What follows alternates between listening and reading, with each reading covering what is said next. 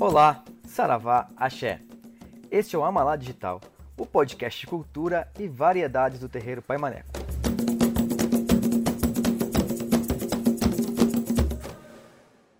Hoje a gente está inaugurando com muito orgulho o Amalá Digital.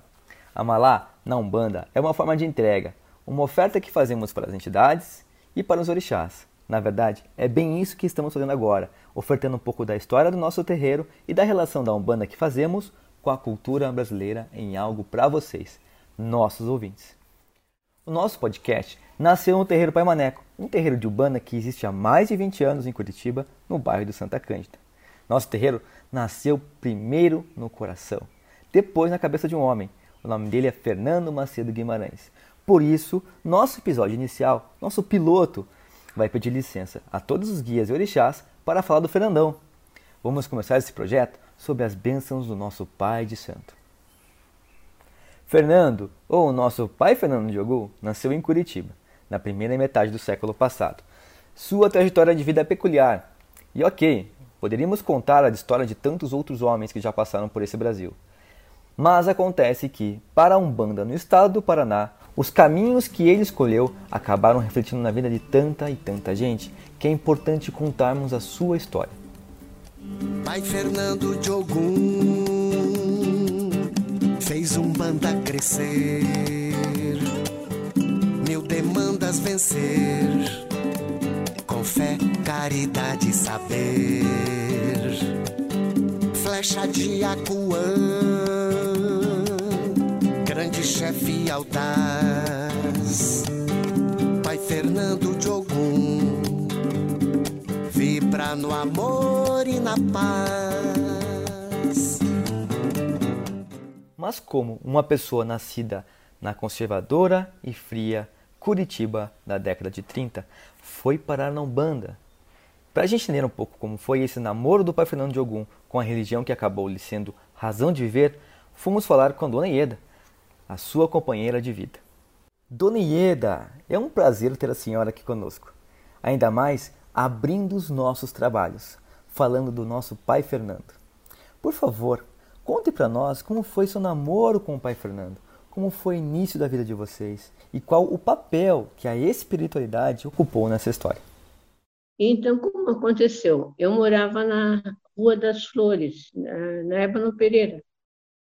E ele, então, pegava, é, começou a, a frequentar o portão, até que começamos a ficar mais afim falando de besterol, né? cinema, até que no fim foi concebido, é, pod, poderíamos ter ido à missa juntos, porque o domingo é importante na catedral, era 11 horas da manhã, onde todo mundo ia. Botava sua melhor roupa e ia. Eu tinha que ir acompanhada e tinha uma tia que fazia muito gosto, que achava ele muito simpático. Então, nós podíamos ir nós três. Eu com 11, ele com 11, ela com 50 e poucos. Nessa missa, existia, por coincidência, um padre muito inteligente, que eu não me lembro o nome agora, tentei me lembrar, mas não lembrei. Ele estava fazendo, tipo, o workshop de hoje, uma, uma conferência sobre, sobre, sobre espiritismo, falsidade, charlatanismo, falta de crença, sempre do lado da religião espírita.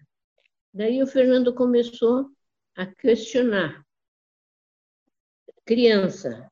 Então, nós começávamos assim. As nossas conversas dos dois eram muito sobre espíritos, sobre com aquele medinho de espírito, com aquele, aquele receio. Mas a conversa começou a evoluir.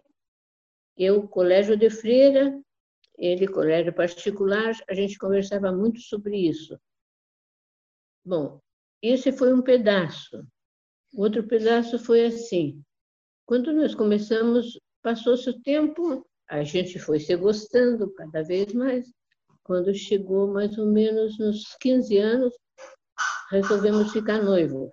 Sim. Ele era uma criança, a mãe dele dizia assim: Meu filho, mas como você vai ficar noivo? Você é tão criança. eu quero. A mãe dele, que era uma santa, é, disse, então tá bom, vocês vão ficar, então vão ficar noivos. Termina o curso e, e vão e casam. Então a gente começou, casamos e formamos a nossa casinha e as coisas aí começaram a se conjuminar, se combinar, porque como ele era um, um menino seguro, havia muita procura a ele para conselho, para o que fazia. Isso se tornou em casa e se tornou uma constante. Gostávamos muito de bichos, tínhamos afinidade como, como temos até temos, hein? Temos até hoje afinidade com os bichos e a turma nos procurava, nos procurava era aquele bater papo, mas a coisa para nós não estava satisfeita, porque eu sou eu sou muito concreta, eu gosto das coisas com muitas provas, eu sou muito inquisidora mas eu acreditava nele perfeitamente, justamente porque eu estava completando ele. Resolvemos nos aprimorar na filosofia, não na filosofia espírita, não, todo tipo de filosofia, o porquê, como, porquê, quando vamos, o que fazemos. Então, eu disse, Fernando, vamos começar então a, a frequentar alguns lugares para ver se a gente se acha. Foi aonde achamos alguns lugares três, quatro lugares para irem. Não, e, e não é que nós tivéssemos e achado ruim, não. Nós fomos nos aprofundar e levávamos daquela parte o que era de bom para nós e tirávamos o que era de ruim. Frequentamos esses, esses terreiros que nós fomos, fomos terreiros e fomos, fomos escolas assim mais, mais aulas de religião, que seria o caso, mas não aula, porque a gente naquela época não tinha tempo para ter aula. Fomos, algumas nos serviram e algumas não serviram. Estão aí até hoje. Alguns amigos nos serviram, alguns amigos não serviram. E ele, toda noite, antes de dormir, ele não deixava de ler dois livros espíritas.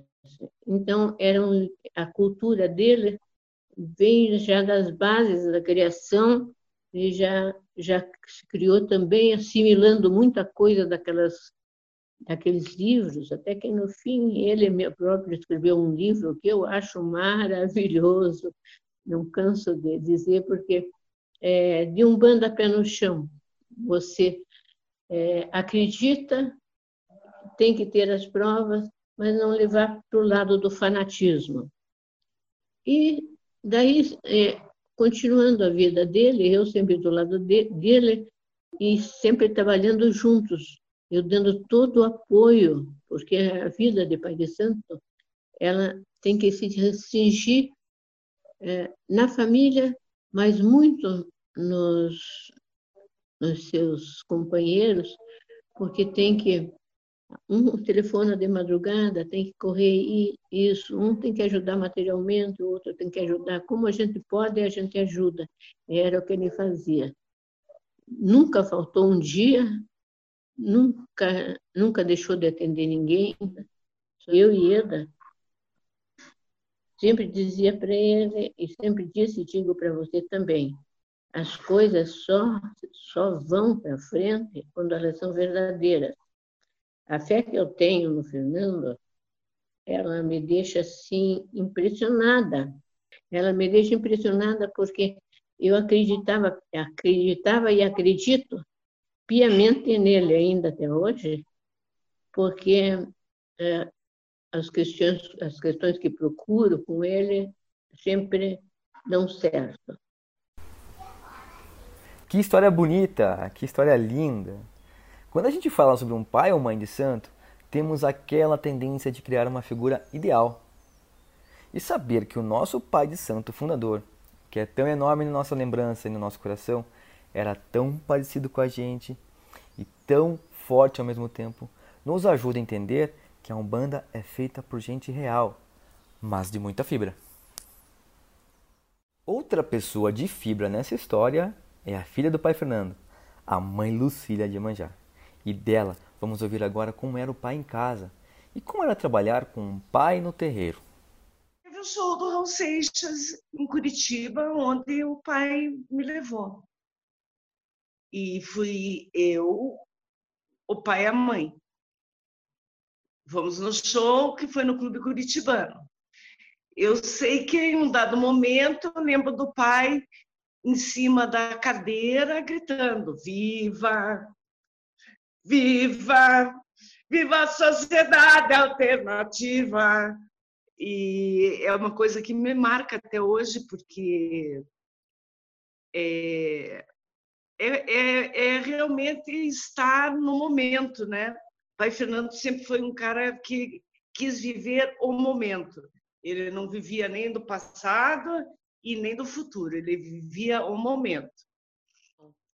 Então, ele, ele amava minha avó, né? Ele amava minha avó e tinha um orgulho dela terrível, porque o, o meu avô, quando morreu, deixou muitos bens e esses bens pela os próprios familiares da minha avó deram conta de acabar com todos os bens do meu avô e minha avó ficou sozinha com muitos filhos pequenos.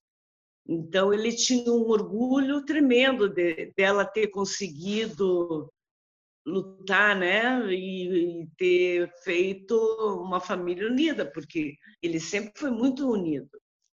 Tinha a que era uma irmã que ele gostava muito, que ele se dava muito, foi ela, eu acho que até um pouco responsável pelo pai na, no mundo espiritual, porque ela era muito espiritual. Tinha a tia Ilza, que também era muito presente na nossa vida, o tio Floriano, o Dogo, o pai Beco, e todos eles foram muito unidos. A gente almoçava todos os domingos juntos, toda a família na Rua 15, esquina com a Mariano Torres. Tinha um apartamento ali. E então sempre foi é, é, os domingos muito cheios, familiares, muito afeto entre, entre todos os irmãos, muita risada, muita piada, muita gozação, um tirava a onda do outro.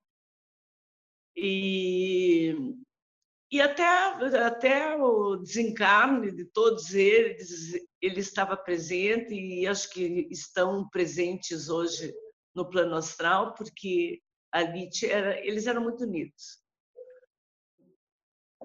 A gente estava na mesma barca, eu e o pai.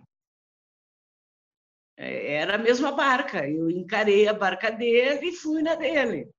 E então, ninguém tem maior conhecimento dos pensamentos do pai do Fernando do que eu. Desde a hora que o pai Luiz entra na vida do pai, eu de cara vou a, gosto do pai Luiz, o pai Luiz gosta de mim e e começamos a fazer as giras, né? Ainda sem lugar, às vezes na casa do próprio Luiz, a gente fez algumas giras, e ali foi a primeira entidade que eu comecei a trabalhar foi com o seu Caveirinha, que foi o Luiz que reconheceu ele. E, e daí, em todo o processo do pai fazendo os rituais dele, eu estive junto. Foi aí que eu entrei, eu e o Bit. Eu e o Bit e a nossa falecida capitã Mirella, que era minha vizinha aqui, que também entrou na barca. Então, desde a primeira primeiro movimento, pai Luiz e pai Fernando, entra Lucília também.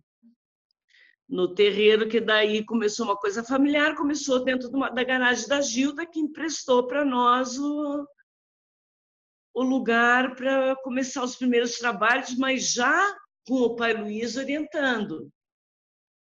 O pai Luiz já estava orientando o pai Fernando. Ali a gente começou a concretizar os trabalhos, a escolher os pontos que iam ser tocados no terreiro, os ensaios de ponto, que ninguém sabia nada. A gente começou na Gilda, o pai não era cruzado ainda. Nós estávamos num processo de conhecimento de como que seria formatada a Umbanda entre o pai Luiz e o pai Fernando. Foram meses de, de rituais que o pai fez, sabe? E de estudos e de giras. E foi uma coisa bem bem pontuada, assim, sabe? Hum. Não, não, não foi de um dia para o outro, não. Esta visão de quem foi este homem, sob a ótica da família, nos faz entender um pouco mais como chegou a construir o terreiro para Maneco, não é mesmo? Mas como ele era na sociedade que viveu, como interagia com o tempo dele, com as pessoas com quem convivia. Vamos falar agora com Fernando Augusto, filho também do pai Fernando, que vai dividir conosco essa visão do seu pai na ótica social. Era uma pessoa disposta sempre a ajudar todo mundo, a conversar, a trocar ideias. E como o pai também era assim, né? Ele, dentro das atividades dele, ele sempre tinha espaço para nós, como filho, como filha, para filha também, e com os nossos amigos. Né? Desde, desde pequeno, ele sempre incentivou a socialização. Isso é uma coisa acho que é fundamental. Ele trouxe isso também para o terreiro. Né? É socializar a, a, a, espiritualidade, independentemente de, de, de, origem das pessoas, de, de, de capacidade cultural, intelectual, material e etc. Ele não fazia essa distinção. Isso ele trouxe com as nossas amizades, desde pequeno. Ou seja, uma pessoa que incentivava tanto ele como a mãe. A gente reunia os amigos em casa, nas festinhas americanas, na no futebol, ele que ia buscar meus amigos numa Kombi, levava tudo, toda a galera lá para a chácara. Né? E depois os meus amigos pequenos foram saindo, os grandes amigos dele foram entrando.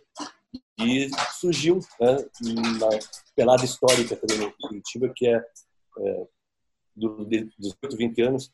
E a gente brincava, né? Era, era mais eclético do que você possa imaginar. Se tinha desde a turma do Camburão até a turma do Graciosa Country Club, no mesmo nível, na mesma, com tratamentos iguais, independente de, de, de, de não era elitizar, né, mas de, de camadas sociais ou de modo de viver, idade, enfim, uma série de coisas. Eu acho que toda essa bagagem que ele nos trouxe, ele levou para na formação do terreiro. Né? Gente foi tratado como se fosse criado um terreiro, ou seja, gente socializando, independente de, de, de qualquer situação discriminatória, vamos dizer assim, o elitista, né? Enfim, uma pessoa fora do normal. Tratava igual é, o jardineiro, igual o presidente do Tribunal de Justiça. Né? Então, uma pessoa assim, que sempre incentivou a gente a ser socializar, vamos dizer assim. Né? E essa cultura dele que ele trouxe, essa bagagem que ele veio trazendo tempo. E isso é uma coisa que eu carrego para mim também, sabe? Ele leu, leu bastante, ele leu, escutou bastante, mas ele formou sempre as suas próprias teorias. Sempre independente de isso é uma coisa que eu também trouxe para mim meu, na minha profissão e até no terreiro eu brigava com ele Papai, não é porque você é meu pai de santo que eu vou aceitar o que você está dizendo não concordo com isso por causa disso né? e ele também era assim né? ele construía a sua própria teoria escutando as pessoas e nessas trocas de ideias quanta estrada meu povo quanta estrada o pai Fernando era mesmo muito não é uma coisa interessante para ouvirmos talvez seja a facilidade que ele tinha com as tecnologias. Camila, sua neta, a nossa mãe Camila, vai contar mais pra gente sobre esse assunto. Bom, o pai Fernando também era conhecido como Dr. Fernando, porque ele era titular de uma vara cível aqui em Curitiba, e essa vara cível foi a primeira vara a implantar um sistema é, tecnológico. Ele era, não, podia, não pode dizer que era um um sistema online, porque não era online, é, é, era através de captação de dados por disquete, e então depois ia para o advogado, é, não era uma forma online, mas ele já introduziu a tecnologia no cartório. Então, acredito que ali ele despertou o interesse de difusão de informações, né? levando isso para a Umbanda, quando ele começou a, a, ter um blog que ele escrevia, é, ele prontamente respondia as pessoas, também respondia por e-mail de uma forma bem ágil, É, são vários relatos de pessoas que tiveram esse atendimento, né? De uma forma rápida. Acredito então que ele tenha se destacado por conta disso. Então, no atendimento online, depois com o blog pelos e-mails, ele viu uma possibilidade de se conectar com pessoas do Brasil e do mundo.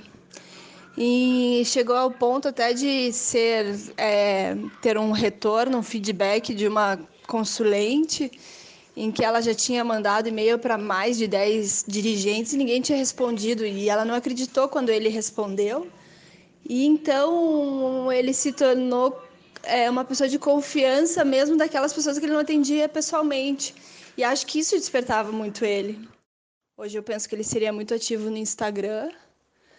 É, ele deixaria vários vídeos para gente naquele mesma, naquela mesma linha dele, né, de difundir as opiniões dele sempre com bom senso e com muita inteligência, porque ele era muito inteligente. Eita! Que esse nosso pai de santo era mesmo moderno, hein, gente? Na verdade, ele não era, né? Ele ainda é. Mas isso é assunto para um outro episódio. O pai Fernando desencanou em 2012, mas continua presente. Ele pensava sempre no futuro, não só esse futuro próximo que vemos agora, mas muito mais além. Sobre isso, vamos ouvir o que o seu neto, Tiago Guimarães, nos conta. Ele sempre dizia que a Umbanda era a religião do futuro. É, e a diversidade que a Umbanda traz de espíritos, a diversidade que a Umbanda traz de pensamentos, eu acho que é isso que faz a Umbanda ser a religião do futuro. Onde a gente não existe pecado, a gente não tem um livro, não tem uma, uma, uma, uma Bíblia para a gente seguir. A única coisa que nos guia é a nossa cabeça. É a gente fazer o bem para receber o bem. E é esse exemplo que ele me deixou que eu quero passar para as futuras gerações que eu vou ter e que minha família vai ter. E acho que ali é uma raiz muito forte que ele deixou que dificilmente vai ser apagada ou vai ser desestruturada. Agora, vamos falar com Olivia, neta do pai Fernando também. Oli, que bom conversar com você. Conta pra gente um pouco quem era esse avô que você tanto conheceu. No terreiro ele era uma pessoa e em casa ele era a mesma pessoa, então, o paizão, onde todo mundo que, quando fazia alguma besteira, saía correndo para ligar para ele, para ir atrás dele. É, eu tive essa relação com ele muito próxima e eu vi os meus irmãos tratando ele como pai sempre, porque a Camila e o Thiago sempre trataram ele muito como pai. Então ele teve esse papel assim para todos nós. Ele me moldou assim como eu sou, as coisas que eu penso. Várias vezes eu penso nele assim de tipo, ah, o que que eu vou faria assim, sabe? E eu lembro de uma cena que foi muito engraçada para mim, assim, que me marcou, assim. A gente, eu depois de um de uma certa idade, eu virei coxa. Eu era paranista e eu virei coxa. E ele era super atleticano, né? E ele me trouxe um, um jornal. E ele separou, assim, e ele deixou um bilhetinho para mim. Para Olivia, entre parênteses, infelizmente. Então, e era o time do Coxa, tinha ganhado alguma coisa, estava na final, agora eu não lembro. Então, ele era essa pessoa, assim, mesmo que ele não concordasse horrores com o que a gente estava fazendo, ele estava ali apoiando. Então, é, ele foi essa pessoa para mim, assim, aquela pessoa presente, que sempre apoiava, sempre olhava, mesmo quando você não estava fazendo certo, que ele não achava certo, mas ele estava ali para você. Assim. Então, para mim, ele foi essa pessoa. Eu sinto que ele acreditava muito nas pessoas, assim, muito no bem das pessoas. E, e ele e minha avó foram pessoas que apostaram muito nas pessoas no geral, assim, as pessoas que rodeavam eles, eles sempre fizeram muito bem para elas, independente de terreiro, de um bando, de qualquer coisa. Então, ele, ele tinha isso nele, assim, sabe? De, de falar, de fazer o bem mesmo. E era uma coisa que eu muitas vezes não, não concordava, inclusive, com como ele agia por ser muito bom. É, e acabava, e as pessoas não são, às vezes não são tão boas assim como ele achava que eram, entendeu? Então, isso era uma coisa que me chamava muita atenção, assim, de como ele acreditava nas pessoas. E eu olhava e dizia, meu Deus, mas precisa acreditar tanto assim, sabe? É, tanto que ele levou várias na cabeça por causa disso, inclusive. Mas ele estava fazendo o que ele achava certo. Bem, pessoal, chegamos assim ao fim do nosso episódio piloto do Amalá Digital, o podcast de histórias e variedades do terreiro Pai Maneco, que hoje fez sua estreia trazendo para vocês um pouco do Pai Fernando de Ogum, cavalo do Caboclo Acuã, do Pai Maneco, do seu Junco Verde, do Caboclo da Cachoeira, do seu Tranca-Rua das Almas e de tantas outras entidades queridas. Quero pedir aqui, em nome da equipe de produção da Amalá Digital, a bênção do Pai Fernando. Que ele nos acompanhe e intua e ao final aprove esse nosso projeto. Que possamos levar a todos as nossas histórias, a nossa alegria e um pouco do que é a Umbanda. Da nossa forma de fazer a Umbanda. Já que existem tantas e tantas tão lindas. O Amalá Digital é uma produção do Terreiro de Umbanda do Pai Maneco, supervisão geral Lucília Guimarães e Camila Guimarães, produtora executiva Carolina Vanderlei, apresentação e coordenação de conteúdo Tom Coller, roteiro Carolina Vanderlei e Tom Coller, coordenação de produção Luana Crasa, edição, finalização e mixagem Gabriel Mafra. Convidados de hoje: Ieda Guimarães, Lucília Guimarães, Fernando Augusto Guimarães, Camila Guimarães, Thiago Guimarães, Olivia Guimarães. É isso, gente. Saravá a todo mundo e ao mundo.